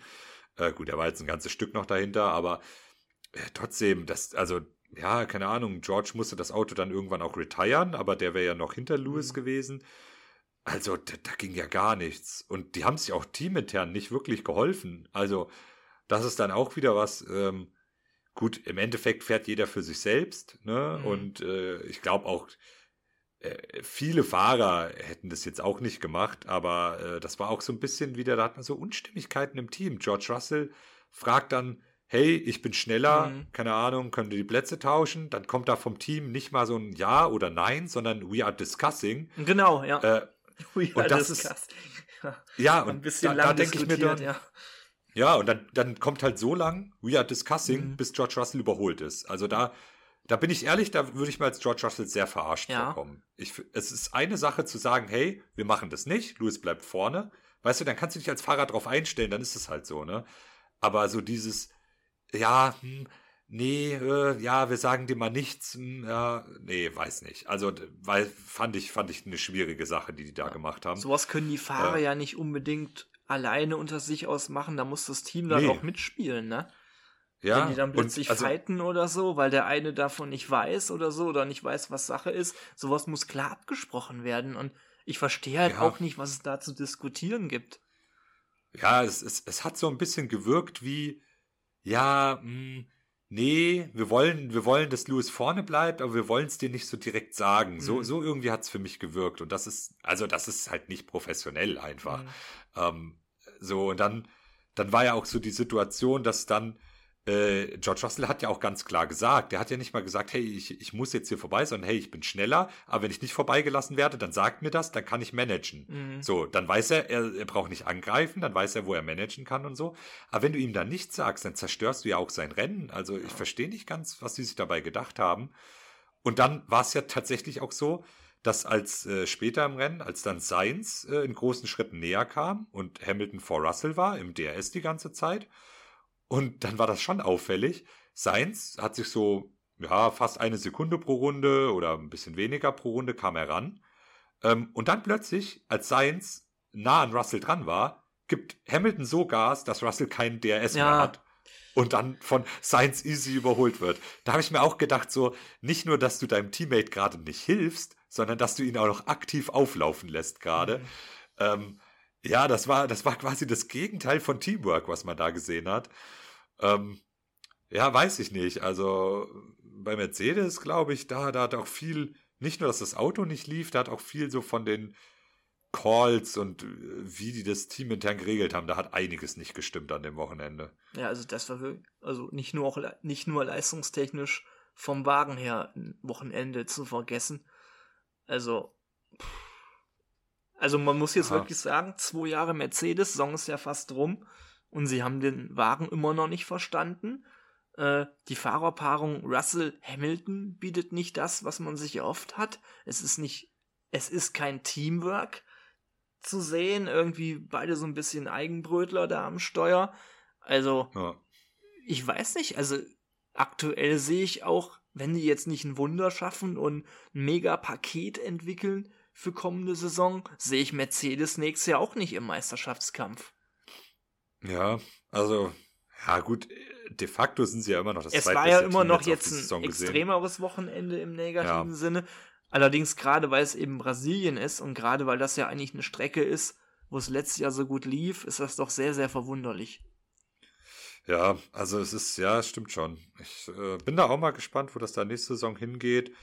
Ähm, ja, aber über die Saison, ich hatte eigentlich, gerade bei Mercedes habe ich gedacht, da haben die das noch am besten unter Kontrolle. Ähm, aber irgendwie, also sowas, was die, dieses teaminterne Fighten angeht, aber irgendwie gab es ja jetzt doch schon dieses Jahr mehrere Punkte, wo die mhm. beiden nicht so miteinander klarkamen. Und wenn ich mir da andere Teams angucke, guten Verstappen und Perez sind einfach zu weit auseinander, ja. äh, aber die haben, ja, aber auch, auch zu den Zeiten, wenn ich mir da jetzt so in Miami oder sonst was, die haben, mhm. weißt du, da war halt klar, ja. ihr fightet das aus. Und die haben gefightet, hart, aber fair, die haben sich nie berührt, da gab es nie irgendwas, ne? Ähm, bei McLaren ist ganz klar Teamwork angesagt. Mhm. Also da, da wird ganz klar kommuniziert, hey, Oscar bleibt vorne, zack, oder hey, ihr tauscht jetzt die Position. Da kommen schnelle, klare Ansagen und da können beide Fahrer mit leben. Ähm, und ja, das, das sind so Sachen. Ferrari äh, auch, auch eher positiv zu benennen. Ich meine, wenn die beiden mal fighten wie in Monza, dann ist das allerdings mhm. einfach nur, ja, Fighting, aber jetzt nicht unfair oder so, dass der eine den anderen da abschießen will, äh, ja. Die lassen halt die Fights dann zu. Das ist okay. Ja. Äh, aber ja, genau. Die kommunizieren genau, das aber auch. Richtig. Da hieß es ja dann free to fight und dann mhm. wissen beide Fahrer, hey, jetzt darf gefightet ja. werden. Ja. Ähm, ja, und das ist irgendwie so ein bisschen. Ja, und da hat Mercedes irgendwie das ganze Jahr nicht so eine klare Linie, finde mhm. ich. So irgendwie, ja, lassen wir die jetzt fighten oder nicht? Ich habe so ein bisschen das Gefühl, äh, off. Also man will Hamilton so nicht verärgern, habe ich so das Gefühl. Genau, ja, das, das Gefühl habe ich nämlich auch. So war das in Brasilien. Also zu dem einen Punkt war ja George Russell schon schneller und die, die rein logische Entscheidung wäre gewesen, wir tauschen die Autos, wir gucken, wenn George Russell dann wegfahren kann, perfekt, war es die richtige Entscheidung. Wenn George Russell dann auch nicht wegkommt, tauschen wir wieder zurück, haben wir nichts verloren. Ne? Mhm. Das ist die logische Entscheidung, wäre das eigentlich gewesen. Wenn du jetzt einen klaren Fahrer Nummer 1 hast, machst du das natürlich nicht. Ne? Mhm. Klar, Max Verstappen hätte auch einen Perez nicht vorbeigelassen, da brauchen wir uns nichts vormachen. äh, aber ähm, wenn du bei Mercedes scheint diese klare Fahrer 1 Rolle, die scheint es ja nicht so zu geben. Es ist irgendwie so dieses, ja, Lewis Hamilton natürlich äh, der, der Altmeister so ein bisschen und aktuell auch der bessere Fahrer ja. wieder. Letzte Saison war aber Russell der bessere Fahrer. Und irgendwie. Aber, muss aber sagen, man kann einen Hamilton auch nicht die Nummer zwei zuschieben. Ja. Da muss man halt auch ehrlich sein. Genau. Das geht aber halt dann, nicht. Aber Russell ja. kann auch keine klare Nummer zwei irgendwie sein, weil ich, ich weiß nicht, irgendwie, der hat schon mehr Ansprüche, als die Nummer zwei zu sein. Das ist einfach so. Genau. Und da kann ich ihn auch das verstehen. Ist halt. Das ist halt nur so. Ja. Aber da muss man das irgendwie im Team kommunizieren, dass die beiden da so ein bisschen vielleicht freie Fahrt mehr haben oder man macht klare Ansagen eben situationsbedingt, wie die Rennpace ist. Genau, und dann, das, das ist halt so ein bisschen dieses Ding. Dann dieses We are discussing und Russell so ein bisschen hinhalten und da so, ich sag mal, am ausgestreckten Arm verhungern mhm. lassen auf der Strecke. Ja. Das ist halt auf jeden Fall die falsche Variante. Dann halt einfach sagen, hey, ihr seid gleichberechtigt, fightet es aus. ist eine Ansage. Ich meine, da ging es am Ende um Platz 6 und 7, glaube ich, zu dem Zeitpunkt. Mhm. Das ist jetzt nicht, als ob es da um einen Rennsieg ging, Ja. wo man sagt, hey, hey, hey, wir fahren den jetzt ganz, ganz sicher nach Hause, macht ruhig. Äh, sondern das hätte man die schon ausfeiten lassen können. Ich meine, Ferrari hat ja sogar in Monza, da ging es noch ums Podium und die haben das ausfeiten lassen. Ähm, das hätte man so einfach ansagen können und dann wäre es gut gewesen. Oder man hätte einfach sagen können, hey, George, keine Ahnung, bei Lewis geht's in der WM um den zweiten Platz aktuell. Mhm. Kann man ja auch, ist ja auch fair, ne? Dann zu sagen, hey, Lewis braucht die Punkte einfach dringender als du, du bleibst hinter ihm. Ja, aber- deswegen ist ich, Braucht halt ganz, eine klare Ansage. Ganz, ganz komisch. Also da muss Toto mal Ja. wieder ein Headset wegschmeißen, mal auf den Tisch kloppen, dass da mal wieder eine klare Rangordnung herrscht. Und ja, Ja. wo wir jetzt äh, vom einem Dilemma sind, kommen wir jetzt mal zu einem Team, äh, wo generell ein sehr gutes Teamplay herrscht. Auf Rang Ja. 9, Yuki Tsunoda. Nach dem Sprint wieder Punkte geholt, äh, was für sie natürlich eine extrem gute Position in der Konstrukteurswertung schafft. Jetzt ist man sogar noch relativ deutlich vor Haas und Alfa Romeo und jetzt ist man an Williams dran. Ja, also das ist wirklich, ähm, ja, sich da jetzt äh, von Hasen Alfa Romeo abzusetzen, weil die, die beiden Teams sehen jetzt nicht so aus, als ob die nochmal Großpunkte holen irgendwie. Mhm. Da muss halt schon viel zusammenkommen, ne? Dass die da Genau. so viel punkten, dass die die noch einholen. Ich gehe mal gerade auf die Konstrukteurswertung hier. Und ja, man hat jetzt noch ähm, sieben Punkte auf Williams und hat fünf Punkte Vorsprung vor Alpha. Also, ich würde behaupten, die werden mindestens Achter am Ende. Ja, also äh, es sieht gut aus. Also ich, ich sehe jetzt tatsächlich Alfa Romeo und Haas nicht noch Updates Mhm. bringen, äh, dass da irgendwas passiert. Ähm, ja, sieht gut aus für Alpha Tauri. Das könnte doch mal knapp werden. Da muss Williams jetzt aufpassen. Ähm, Yuki, sehr starkes Wochenende, ähm, Doppelpunkte. Äh, Ricardo auch starkes Wochenende eigentlich, aber dann halt irgendwie Pech gehabt, ne, mit, mit dem Reifen, der da seinen Heckflügel trifft und dann fährt er halt das ganze Rennen nur noch hinterher. Ja, mit Ähm. einer Runde Abstand. Also ich würde behaupten, wäre er ohne diese Runde Rückstand dann ins Rennen gegangen. Ich glaube, der da wäre auch Tendenz äh, Richtung Platz 10 oder so hinter Yuki gewesen. Ja, also ich, ich glaube auch, ne, die waren ja relativ, relativ gleich Mhm. stark, was die Pace angeht. Das hätte schon da in der Nähe, so auf den letzten Punkterängen, hätte da schon was gehen können. Von daher. Vor einem ähm, Williams schade. wäre er gelandet mit Sargent auf 11. Ocon hätte er vielleicht auch äh, gefressen. Ja, also muss ich sagen, Ja. da hat äh, hätte sogar noch mehr rausspringen können für Alpha Tauri. Aber Yuki wieder, der holt immer so diese kleinen Punkte, aber regelmäßig schon in letzter Zeit. Äh, sehr, sehr wichtig. Ja, ja, ja, sehr, sehr wichtige Dinger. Ähm, ja, du hast auch schon erwähnt, äh, gut, über Con haben wir auch schon kurz gesprochen. Sargent auf 11, auch gar nicht so weit weg von den Punkten. Ich hätte es ihm wirklich gegönnt, muss ja, ich sagen. das stimmt. und auch eigentlich ein gutes Wochenende von ihm. Auch halt schlechte Startpositionen gehabt, aber im Rennen, also ganz ehrlich, das ist eine respektable Leistung. Ja, das also wirklich äh, zeigt jetzt doch so in den letzten Rennen, jetzt wo er dann unter Druck Mhm. steht, zeigt er doch, dass er vielleicht seinen Sitz in der Formel 1 äh, ja, verdient hat. Noch ist es ja offen und möglich. Genau, deswegen, das äh, kann, kann noch, also ja, man hat ihn irgendwie schon so ein bisschen Mhm. abgeschrieben, dann hat er den, den Punkt geholt, jetzt wieder ein ganz gutes Wochenende. Ähm, ich glaube, jetzt aktuell stehen seine Chancen gar nicht so schlecht. Ähm, Ja. ja, Wird, mal gucken, was in Las Vegas passiert. kann ich, ja. Ja, nochmal für ihn Heim Grand Prix, das wird nochmal ein geiles Ding. Äh, Würde ich ihm wünschen, wenn er da irgendwie eine Überraschung landen kann. Ist er so auch ein guter Typ und deswegen, also, warum nicht noch nächstes Jahr eine Chance bekommen, wenn er jetzt weiterhin noch im Rest der Saison so relativ solide bleibt, ne? Und ja, gefühlt dann letzter Nico Hülkenberg. Ja, genau. Ja, was was soll man da bei Haas sagen, ne? Also, Also, was ich dir empfehlen kann, vielleicht kann ich es dir nochmal zuschicken, das äh, Interview mit Nico Hülkenberg auf Sky nach dem Rennen. Also, ja, das, also, das, Also ich habe wirklich einen Fahrer, gut, Hülkenberg hat es ja schon öfters sehr negativ gegenüber dem Haas geäußert. Äh, nicht gegenüber dem Team, sondern dem Fahrzeug natürlich und der Mhm. Entwicklung. Und da auch, ja, äh, dann ging es dann irgendwie so, Nico, was sagst du zum großen Update? Und ja, ja, gar nichts. Äh, es gibt ein paar Bereiche, äh, ja, da ist es ein bisschen besser geworden, aber teilweise ist es schlechter, also es hat sich überhaupt, hat überhaupt nichts gebracht und also, der, also der hat eine ganz klare Kante gesagt, dass das Update scheiße war. Ja, und das ist ja auch nicht das erste Mal bei Haas so, dass Updates nicht Aber das funktionieren. größte Update in der Haas-Geschichte. Ja, ähm, wie hatte ich es gestern gesagt, äh, zum Kumpel, der bei FaceTime dabei war, ähm, ja, man hat äh, ganz viel anders gemacht bei dem Update, allerdings nichts besser. Ja, super. Das war die große Veränderung, etwas einfach anders zu machen. Und ja, also, das ist halt auch immer das Maximum, was Hülkenberg trotzdem rausholt. Das ist ja wirklich, das, er bringt die Leistung, aber das Auto, ja, ist halt einfach nicht zu mehr imstande. Und demnach zwei weitere Ausfälle und er hätte einen Punkt geholt. Aber anders ist, Ja, gut. anders ist da halt nichts möglich, ne? Ja, das, das stimmt leider, das stimmt leider. Bin ich auch mal gespannt, was da, was da nächste Saison abgeht mit Haas. Irgendwie bin ich da recht pessimistisch, was das angeht. Mhm.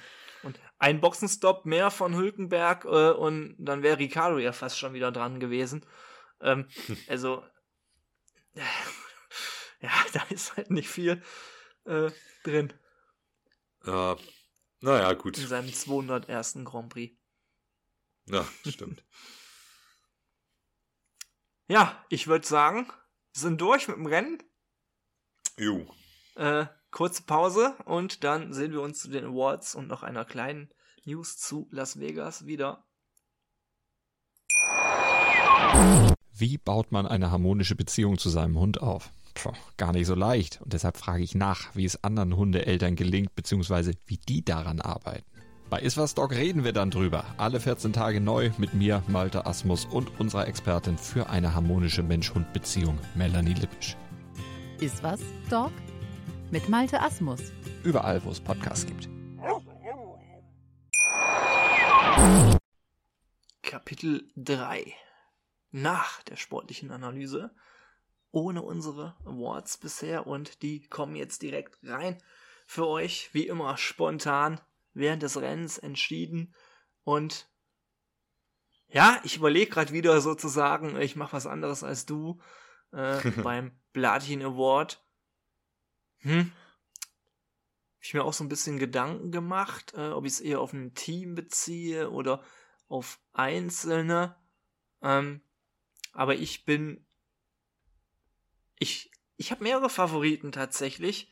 Äh, deswegen würde ich es Aston Martin als Team geben. Weil ich Mhm. doch finde, zwei starke Fahrer, ähm, einen sehr guten Kompromiss gefunden, was das Auto angeht mit den Updates, wo man sich jetzt ein bisschen ausprobiert hat und jetzt scheint der Wagen beiden wieder zu liegen und maximal sportlich gutes Ergebnis geholt, was keiner mehr so erwartet hätte, gerade im Hinblick auf die letzten Wochen, wo es ja dann sportlich eher nicht mehr so in die oberen Punkteregionen ging und deshalb mein Platin Award für Aston Martin. Ja, äh, kann ich verstehen. Ich äh, habe auch überlegt, Aston Martin, aber ich gebe ihn dann Yuki. Ähm, Ja. An sich Alpha Tauri halt gutes Paket, aber Yuki war derjenige, der dann doch den Ticken besser war oder im Rennen noch einfach das Ticken mehr Glück hatte, ähm, nicht von einem Reifen getroffen zu werden. äh, und der hat, der hat die Punkte eingefahren, ähm, der hat die Punkte geholt, von daher ist es bei mir Yuki. Äh, aber Honorable Mention würde ich sagen, Sergio Perez äh, würde ich auch noch mal so ein bisschen gerne positiv hervorheben. Beim Sprint aufs Podium gefahren, ähm, im Rennen Vierter geworden, der so ein bisschen aus seiner ja, schlechten Form so ein bisschen ausgebrochen Mhm. auch. Ja. Gehe ich mit. Also Perez kann man auch mal positiv erwähnen. Und Yuki absolut verdient. Äh, überhaupt die Alpha Tauri die letzten Wochen sehr oft dabei bei den Awards. Ähm, Mhm. aber ist eben auch den guten Leistungen geschuldet. Und ja, die äh, Fluppe des Rennwochenendes steht noch aus und boah, tendenziell habe ich da sogar einige Kandidaten. Ähm, ich würde mich wieder auf ein Team beziehen. Mir fallen auch Mhm. wieder eigentlich zwei Teams ein, denen ihr es geben könnt, äh, aber in dem Fall muss ich einfach Mercedes nehmen, Oh, weil, ja, Schließe ich mich direkt an. Schließe ich mich direkt an. Ja, Mercedes, wir haben, wir haben schon lange drüber geredet. Äh, nicht nur, dass da so ein bisschen die internen Absprachen nicht so klar waren, sondern in erster Linie hat auch die Pace einfach gar nicht gestimmt in einem Rennen, wo man echt viel erwartet hatte. Von daher äh, Ja, eindeutig Mercedes. Mega Enttäuschung. Gerade auch, wenn ich überlege, so den Kampf um Fahrerweltmeisterschaftsplatz 2 hatte man ja noch so gehofft, kommt Hamilton da an Paris nochmal dran, aber ich glaube in der Ja, aktuellen... kann, kann noch. Ja, kann noch. Da muss Also, schon viel aber passieren. Ja, jetzt, jetzt ist es schon, äh, jetzt ist es schon deutlich schwerer geworden, das stimmt. Mm, Wenn halt ein Hamilton dann Zweiter wird, zweimal 18 Punkte, weil also ich rechne Max halt oben ein, direkt, äh, ja, das, da muss ja Perez im Prinzip gar nichts holen. Ich weiß gar nicht, wie äh, der Abstand ist bei den beiden. Das sind 32 Punkte, das ist, ja, ja, hm, Ja. geht noch. Aber andererseits gut, zweimal 18, da bist du bei 36. 36, ja. nochmal vielleicht Ah, ja, schnellste Runde ist auch schwierig, je nachdem. Ja. Hm. Ja, also da muss, muss Hamilton schon irgendwie mal, jetzt müsste er noch einen Sieg raushauen in einem der letzten Rennen, glaube ich, weil es ist unrealistisch, dass Perez zweimal nicht punktet. Mhm. Ähm, ja, ja, stimmt schon. Das, das hat er sich jetzt, oder das hat Mercedes sich jetzt sehr schwer gemacht. Ist halt auch kein Sprintwochenende mehr. Äh, Das war Ja. jetzt halt die Chance. Ja, genau. Eigentlich hätte man ja auch gedacht, dass in, gerade in Mhm. Brasilien ähm, man da dann doch äh, zumindest Perez schlagen sollte. Aber ja, nicht mal ansatzweise leider. Ja, Ja, ich denke auch, äh, das wird ein. Und dann hat's Perez dann halt dann doch wieder verdient, wenn er es dann nach Hause holt. Ist halt einfach Ja. so. klar. Äh. Ja, auf jeden Fall. Und dann gibt's eigentlich auch keinen Grund, ihn da auszutauschen. Äh, und ich gehe auch jetzt mittlerweile so von aus, das Thema hat's ja eh erledigt. Und von daher wollen wir auch nicht äh, großartig mehr drüber sprechen. Wo wir allerdings noch drüber sprechen müssen, ist über den nächsten Grand Prix. Las Genau. Vegas steht Ja. an. Äh, ist unsere mit beiden Bonusfolgen Gaming und Netflix. Hört gerne noch mal rein. Unsere 25. Folge. Und ja, ist natürlich Vegas der passende Rahmen. Hat die FIA sich gut überlegt beim Rennkalender.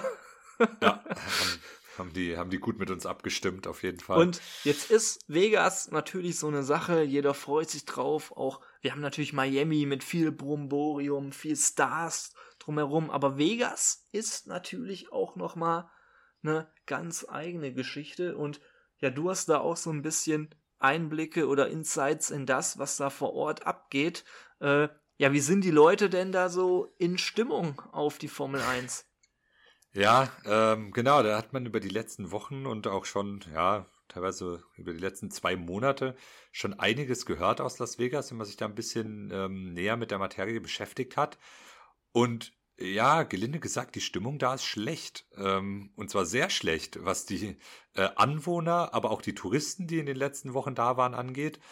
Ähm, weil die Formel 1 da alles absperrt und blickdicht macht ähm, für das Rennen. Äh, also da werden äh, teilweise sogar Bäume gefällt, Mhm. ähm, was ja dann auch gerade so in dem auf äh, in Hinblick auf, wir wollen hier Net Zero, äh, Carbon Footprint und was auch immer.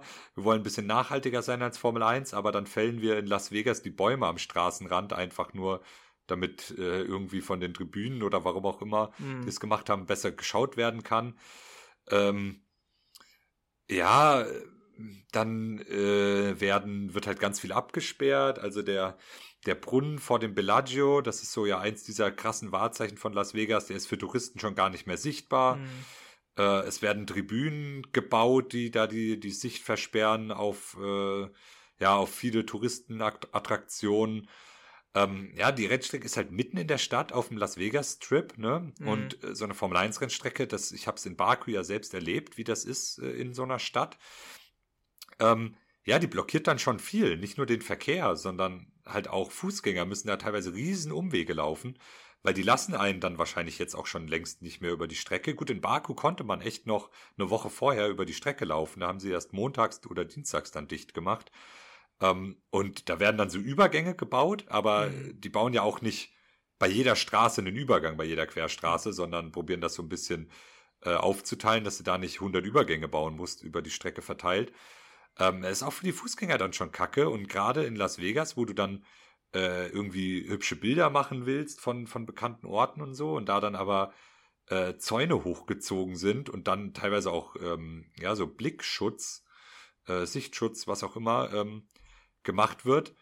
Äh, ja, schwierig. Also ich habe es zum Beispiel auch gesehen. Ähm, ich hatte da ein Video gesehen, wo ähm, auf einem der Übergänge, auf einer der Brücken, mhm. ähm, die arbeiten mit so einem Blickschutz, der, das sind quasi Glasscheiben und da wird eine Folie drüber geklebt, durch die man zwar noch durchgucken kann, aber dann hat alles so einen Blauschimmer, sag ich jetzt mal. Also kann man jetzt nicht so schlimm wie Milchglas. Man kann schon noch durchschauen, mhm. ähm, aber kann jetzt keine schönen Bilder mehr machen. Ähm, und äh, die wollen dann so damit arbeiten, dass wenn dann das Flutlicht angeht, man durch diese Folie plötzlich nichts mehr sehen kann. Das ist wohl das Ding bei der hm. Formel 1. Und da, damit wollten die irgendwie einen Kompromiss schaffen. Aber mit, du, du willst ja keine Fotos machen vor so einem blauen Glas irgendwie. Nee, du willst ja schon die Wahrzeichen drauf haben. Weshalb Touristen dann angefangen haben, diese Folie einfach abzureißen, ähm, um dann Fotos zu machen. Worauf die Formel 1 dann damit geantwortet hat, einen Zaun aufzubauen, dass du ja. gar nicht mehr bis an das Glas rankommst. Ähm, ja, und dann wurden diese Brücken tatsächlich auch ein wie ein Käfig gebaut, also nicht nur ein Zaun gestellt, sondern auch quasi oben als Dach ein Zaun drüber, dass du auch gar nicht über den Zaun klettern kannst oder sonst irgendwas. Ähm, ja, also werden schon drastische Maßnahmen ergriffen, ähm, dass man da sicher geht, dass niemand, der nicht bezahlt hat, das Rennen sehen kann. Ähm, und die Formel 1 wollte sogar so weit gehen, dass sie von den, ähm, äh, von den Hotels pro Zimmer, hm. welches Blick auf die Strecke hat, 1500 Dollar haben wollte. Pro Person, die in dieses Zimmer passt. Also nicht mal nur zu sagen, hey, das ist ein Zimmer, da kann man gucken, 1500 äh, Dollar, sondern das ist ein Zimmer, da passen theoretisch vier Personen rein, also zahlt ihr 6000 Dollar für das Zimmer. An die Formel 1. Ähm, also das haben die tatsächlich, ja, also äh, haben die gefordert, äh, damit sind sie nicht durchgekommen tatsächlich. Äh, die Hotels müssen jetzt, glaube ich, so eine, also die, die Ausblick auf die Strecke haben, müssen jetzt so einen Standardbetrag zahlen oder einigen sich dann irgendwie auf einen Betrag, den die ja Formel 1 trotzdem zahlen mhm. müssen. Äh, ist in gewisser Hinsicht wahrscheinlich auch fair, weil die werden schon erhöhtes Aufkommen in den Hotels haben an dem Rennwochenenden äh, oder an dem Rennwochenende. Und ich sag mal jetzt so mit den äh, Hotelmanager in Las Vegas habe ich jetzt nicht so viel Mitleid, wenn da die Gewinnmarge ein bisschen leidet drunter. Aber äh, mit den normalen Anwohnern, die dann, ja. die ja das Rennen auch nicht mal sehen können, dann, die Fall. wohnen da, haben jetzt zwei Monate lang müssen die wahrscheinlich auf dem Weg zur Arbeit und äh, an sich zum Einkaufen und sonst was wahrscheinlich riesige Umwege in Kauf nehmen, wenn die in den betroffenen Vierteln wohnen und haben jetzt nichts davon, können das Rennen dann nicht mal gucken, weil alles blickdicht gemacht wird. Ähm, ja, weiß ich nicht. Also die Formel 1 macht sich in Las Vegas selbst bei den Leuten nicht gerade beliebt. Mhm. Gerade weil die Ticketpreise auch so teuer sind. Ja, es ist ja wirklich eine Veranstaltung der Reichen. Ja, also das kann sich wirklich kaum jemand leisten da. Die billigsten Tickets gehen weg für 1500 oder 2000 Dollar. Ähm, ja, also das ist, das ist Wahnsinn. Ja, das, also das wirklich, ist schon verrückt. Und gerade wenn man so auch überlegt, der positive Hype in den USA für die Formel 1, also was ja wirklich teilweise sehr, sehr positiv wahrgenommen wurde, auch von der amerikanischen Bevölkerung. Bevölkerung. Äh, und jetzt Vegas da so ein bisschen wie so ein Einschnitt macht. Äh, klar, das Sportereignis an sich wird wahrscheinlich sehr, sehr geil, aber alles drumherum und diese großen Einschränkungen schon Monate davor für die Anwohner, also das ist ja wirklich total schlechte Presse für die Formel 1 und ich finde es halt auch mega traurig irgendwie, dass da so große Einschnitte in den Alltag gemacht wird und so viele, klar, du hast ja auch gesagt, hier die Hotelbesitzer, bla bla bla und alles, da will ich jetzt auch nicht so das große Mitleid haben, äh, aber trotzdem ist es halt auch ein großer Einschnitt für die Anwohner und auch in den Tourismusbereich. Äh, ja. Jetzt überleg dir doch nur mal, viele Leute wollen ja so einmal im Leben Vegas erleben, haben da schon etliche Zeiten vorher gebucht, sind dann zu den Zeiten da und dann passiert dann sowas. Und Ja, die haben dann genau. auch nicht das Erlebnis, was man sich eigentlich erhofft hat. Und das alles nur wegen der Formel 1. Also ich glaube, die Leute werden nicht wirklich noch Formel 1-Fans im Leben. Nee, ich glaube auch, dass die kann man dann abschreiben und ja, es lässt sich nur hoffen, dass, äh, dass das sportliche Ereignis so ein bisschen dafür entschädigt, sage ich jetzt mal. Mhm. Wahrscheinlich nicht die Leute, die sich jetzt drüber ärgern, die die Nachteile davon haben, ähm, die, die wird das dann nicht abholen, denen, denen wird das nichts bringen. Äh, so insgesamt hoffe ich, dass es so ein bisschen, weil, keine Ahnung, ich, ich will ja eigentlich schon, dass die Formel 1 beliebter wird und äh, wir sind ja beide mega Formel 1-Fan, deswegen äh, hoffe ich mal, dass dann insgesamt trotzdem irgendwie an dem Wochenende eine gute Stimmung ist und dann äh, ein cooles Sportereignis draus wird, was ja auch manche Experten sagen, ja, es könnte größer als der Super Bowl werden im Endeffekt. Das finde ich aber Ähm, auch sehr verrückt. Ja, also mal gucken. Also das glaube ich noch nicht so ganz, aber äh, es wird als eins der größten Sportevents des Jahres angesehen, nicht nur in Amerika, sondern auf der ganzen Welt. Ähm, von daher bin ich mal gespannt, ähm, was da alles auf uns zukommt. So die ganze Rahmenshow mit Auftritten von, ah, ich habe es mir gar nicht gemerkt, aber wirklich namhaften Künstlern an mehreren Tagen ähm, äh, ist schon bekannt. Von daher, ich glaube, die werden da sehr viel auffahren, die werden da schon irgendwie was Cooles draus machen. Ähm, und was ich mir gedacht habe, was vielleicht so ein bisschen Lichtblick ist, das ist jetzt das erste Las Vegas Rennen. Die müssen jetzt Mhm. alles zum ersten Mal aufbauen. Die haben ja auch dieses, dieses ganze Gebäude für das Paddock und sowas, haben die ja alles neu gebaut. Ähm, ich hoffe mal, dass vieles von den Einschränkungen, die wir jetzt die letzten zwei Monate in Las Vegas verfolgen konnten, dass vieles daher kommt, dass es zum ersten Mal jetzt ausgerichtet wird und die Strukturen noch nicht da Mhm. sind, äh, man sich noch nicht sicher ist, wie das alles funktioniert und so. Weil als ich in Baku war, fand ich, da ist das Rennen ja jetzt schon einige Jahre, da hat das Ganze sehr routiniert gewirkt. Also da, klar, der Verkehr war dann, die, die haben ja eine der Hauptstraßen, da wo die lange gerade ist, das ist ja so eine riesige Hauptstraße, die ist halt gesperrt. Man hat schon gemerkt, dass der Verkehr so rundum die Formel 1 Strecke doch sehr schleppend nur läuft, aber es ging. Also, Mhm. das war jetzt, keine Ahnung, es hat sich halt ab und zu angefühlt wie eine Rush Hour in, keine Ahnung, Frankfurt oder so. Mhm. Aber es war jetzt auch nicht so, dass man gesagt hat, man kommt gar nicht mehr voran.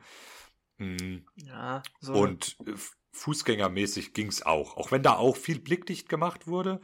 Aber ähm, ja, es, also es hielt sich in Grenzen, fand ich, die Einschränkungen, die man da hatte. Wir waren ja auch eine Woche vorher nur als Touristen unterwegs und konnten alles besuchen, konnten alles sehen. Die hatten das gut hinbekommen. Man konnte sogar in die Altstadt, in die historische, die ja da mitten in der Mhm. Strecke ist.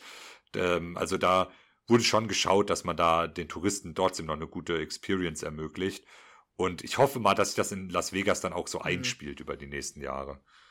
Ja, können wir wirklich nur hoffen, weil ich meine, es ist, ist ein Riesenspektakel. Äh, Ob es so wie der Super Bowl wird, ist natürlich nochmal eine andere Geschichte, klar, aber man hat immer hohe Ambitionen, gerade wenn was in Vegas stattfindet.